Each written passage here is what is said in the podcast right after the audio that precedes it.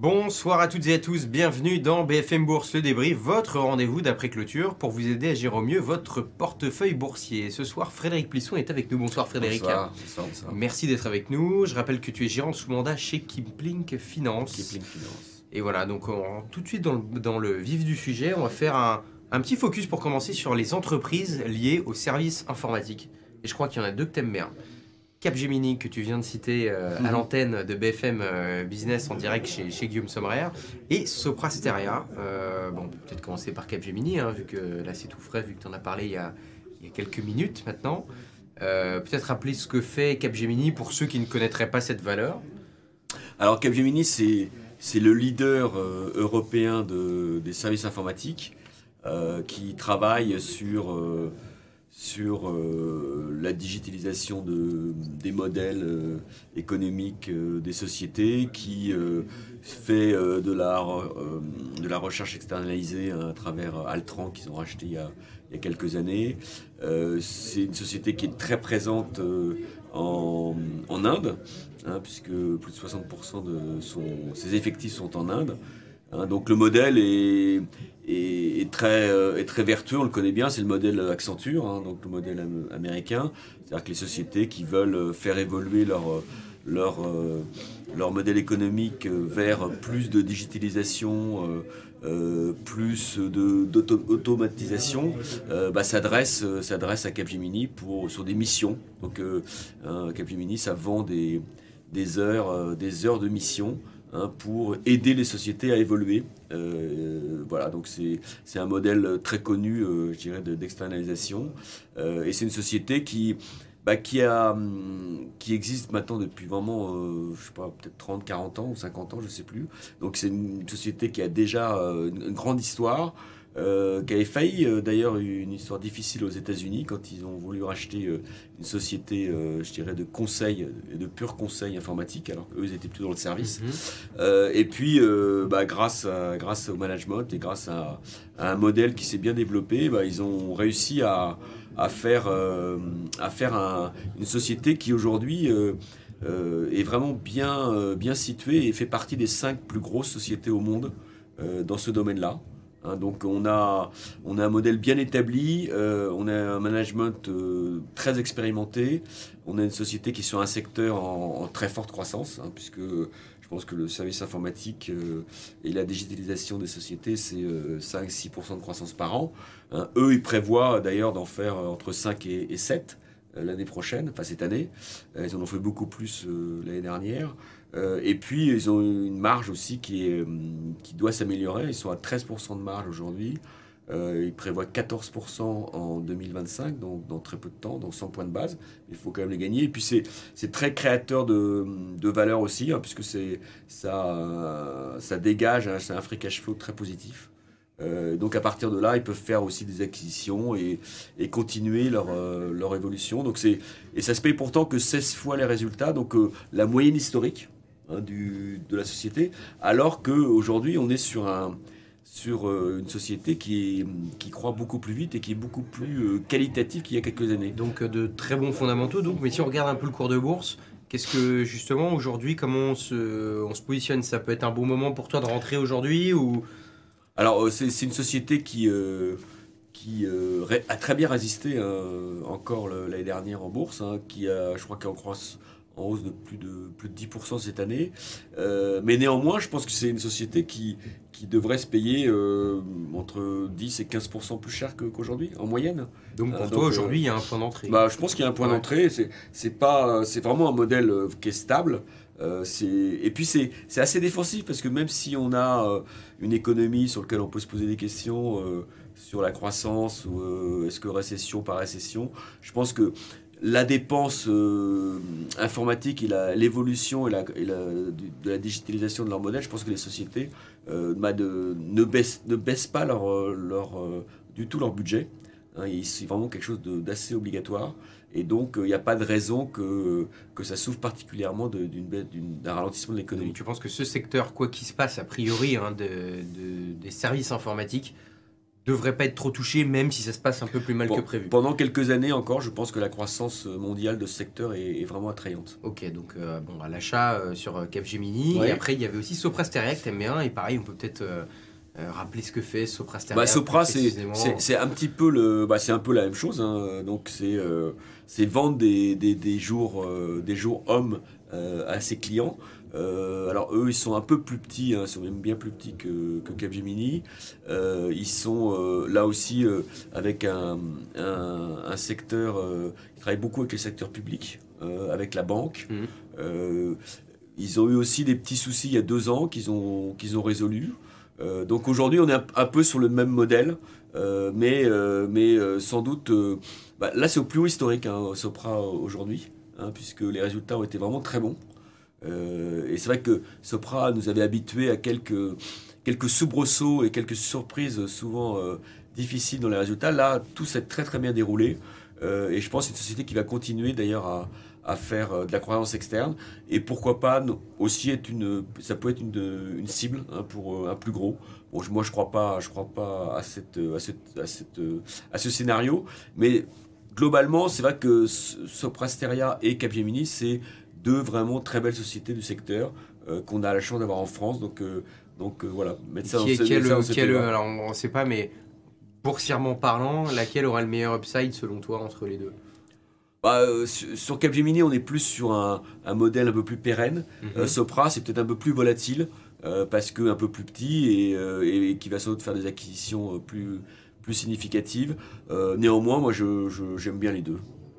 Je ne choisirai pas. Achetez les deux si vous pouvez. Là, c'est ça.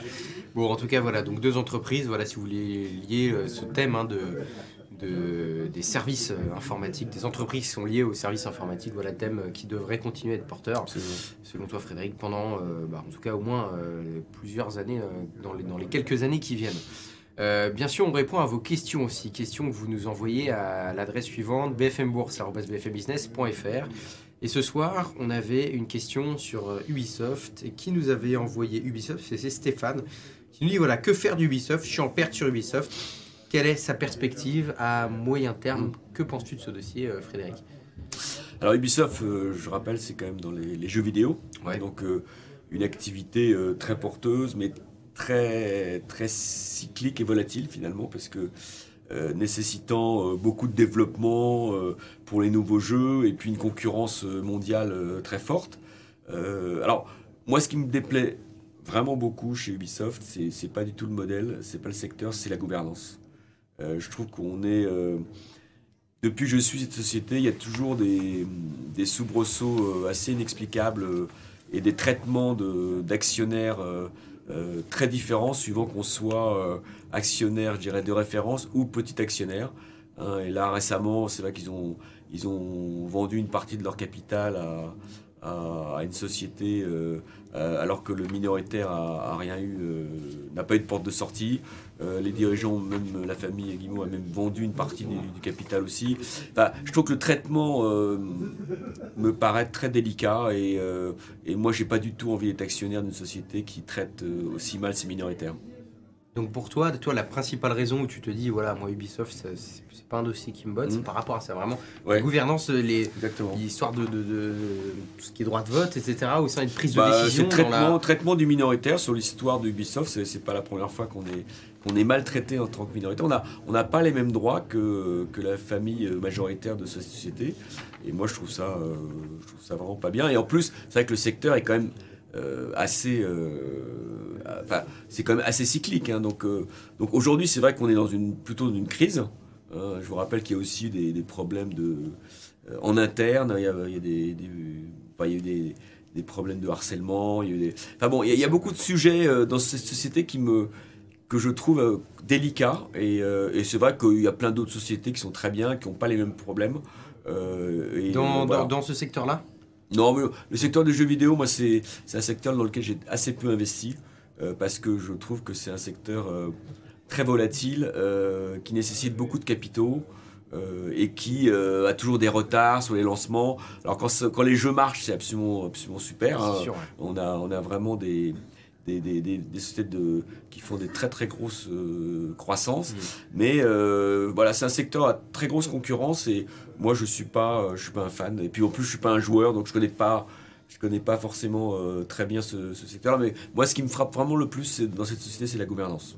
Ok, ok, ok. Bon, donc euh, pas à l'achat sur Ubisoft. Bah moi je, je suis pas, euh, moi j'en ai, j'ai pas envie d'en avoir en portefeuille. Et en tout cas, voilà, Stéphane, lui, sa question, c'était, euh, il en a un, il est en perte. euh, pff, là, tu, enfin, tu conseillerais plutôt de le conserver au cours actuel, ou alors euh, peut-être qu'il y a, non, je sais pas Bah, si on en a euh, déjà. Donc, pour- si bah, on en a pas, évitez d'en acheter. Donc, Ouais. après, voilà. Ouais, mais si j'ai Et- pas envie d'en acheter, j'ai pas envie d'en avoir non plus. Donc faut être très cohérent dans. Moi, moi, moi, là, moi, j'ai- je n'ai pas envie d'avoir du Ubisoft dans mon portefeuille. Donc euh, je préfère avoir d'autres sociétés dans lesquelles je j'ai pas envie de tous les jours de me poser la question est-ce Mm. que euh, est-ce qu'ils vont me faire un coup tordu euh, dans les prochains mois quoi.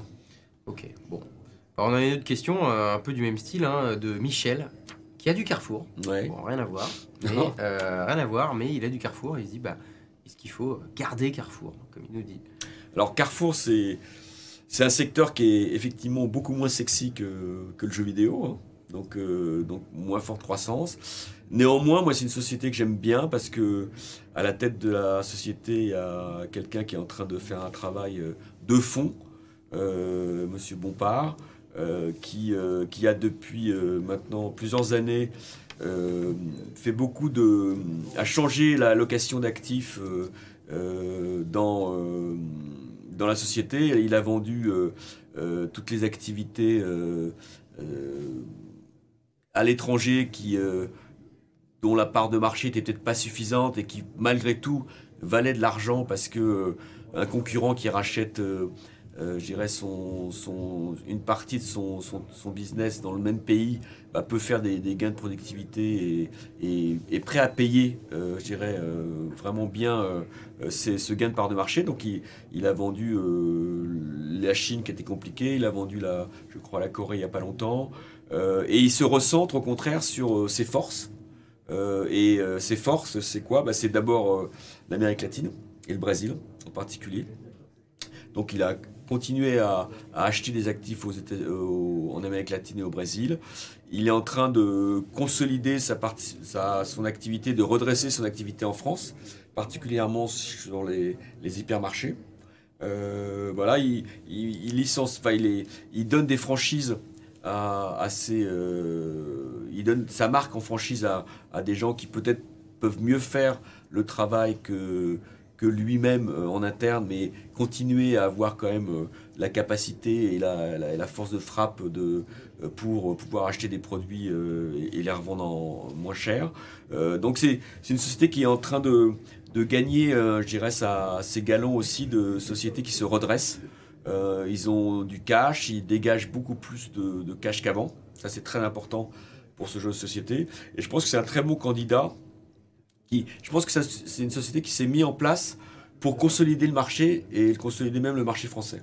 Hein, et donc, euh, se concentrer sur ces, axes forts, géographiquement, vendre les activités sur lesquelles euh, bah, on est loin et on n'a peut-être pas la part de marché suffisante pour euh, créer de la valeur. Et bah, finalement, c'est ce que fait Carrefour. Il y a un bon rendement, il, il rachète son titre et ça se paye toujours aussi peu cher. Hein, donc, euh, donc moi, je suis plutôt acheteur de Carrefour. Donc à l'achat sur Carrefour. Et euh, donc bah, si on en a, du coup, naturellement, j'imagine que tu conseillerais de le Ah bah garder. oui, moi, moi, je les- moi j'en ai un portefeuille, je les garde. Ok, ok, ok. Et si on n'en a pas, tu penses que là, c'est Bah, un bon moment pour rentrer sur la valeur Je pense que c'est pas un mauvais moment. Et, et en plus, moi, je crois vraiment dans la, en- sur les marchés dans les prochaines années que ces sociétés-là vont, vont faire un bon chemin et, euh, et que ça se paye vraiment en valorisation très peu cher. Ok, bon. Et dernière question sur Plasticomium. Qu'est-ce Ouais. que qu'est-ce que tu penses euh, simplement de Plasticomium Alors, peut-être rappeler pareil ce que fait Plasticomium pour ceux qui Alors, ne Plasticomium, pas cette, cette société. C'est un équipementier automobile hein, qui est spécialiste euh, dans tout ce qui est euh, planche de bord, réservoir, euh, qui se, qui est une société familiale, hein, euh, la famille Burel euh, à la tête de cette euh, société-là. Donc c'est leur argent, donc ils font, ils font attention à leur argent. Moi j'aime bien être, euh, quand on parlait d'alignement d'intérêts entre euh, le minoritaire le majoritaire, qu'on ne trouve pas chez BSE, bah, là on le trouve euh, chez Plasticomium, donc c'est c'est très rassurant. Euh, alors elle, est dans un secteur qui évolue énormément, hein, vous le savez bien, dans tout ce qui est voiture électrique, euh, dans tout ce qui est euh, concentration de, ses clients. Euh, c'est une société qui, est en train de, là aussi, de faire des acquisitions dans toutes les activités liées à l'électrification, à l'hydrogène, hein, puisqu'ils font aussi, vont être spécialistes des réservoirs hydrogène. donc ils vont perdre d'un côté, ils vont gagner de l'autre.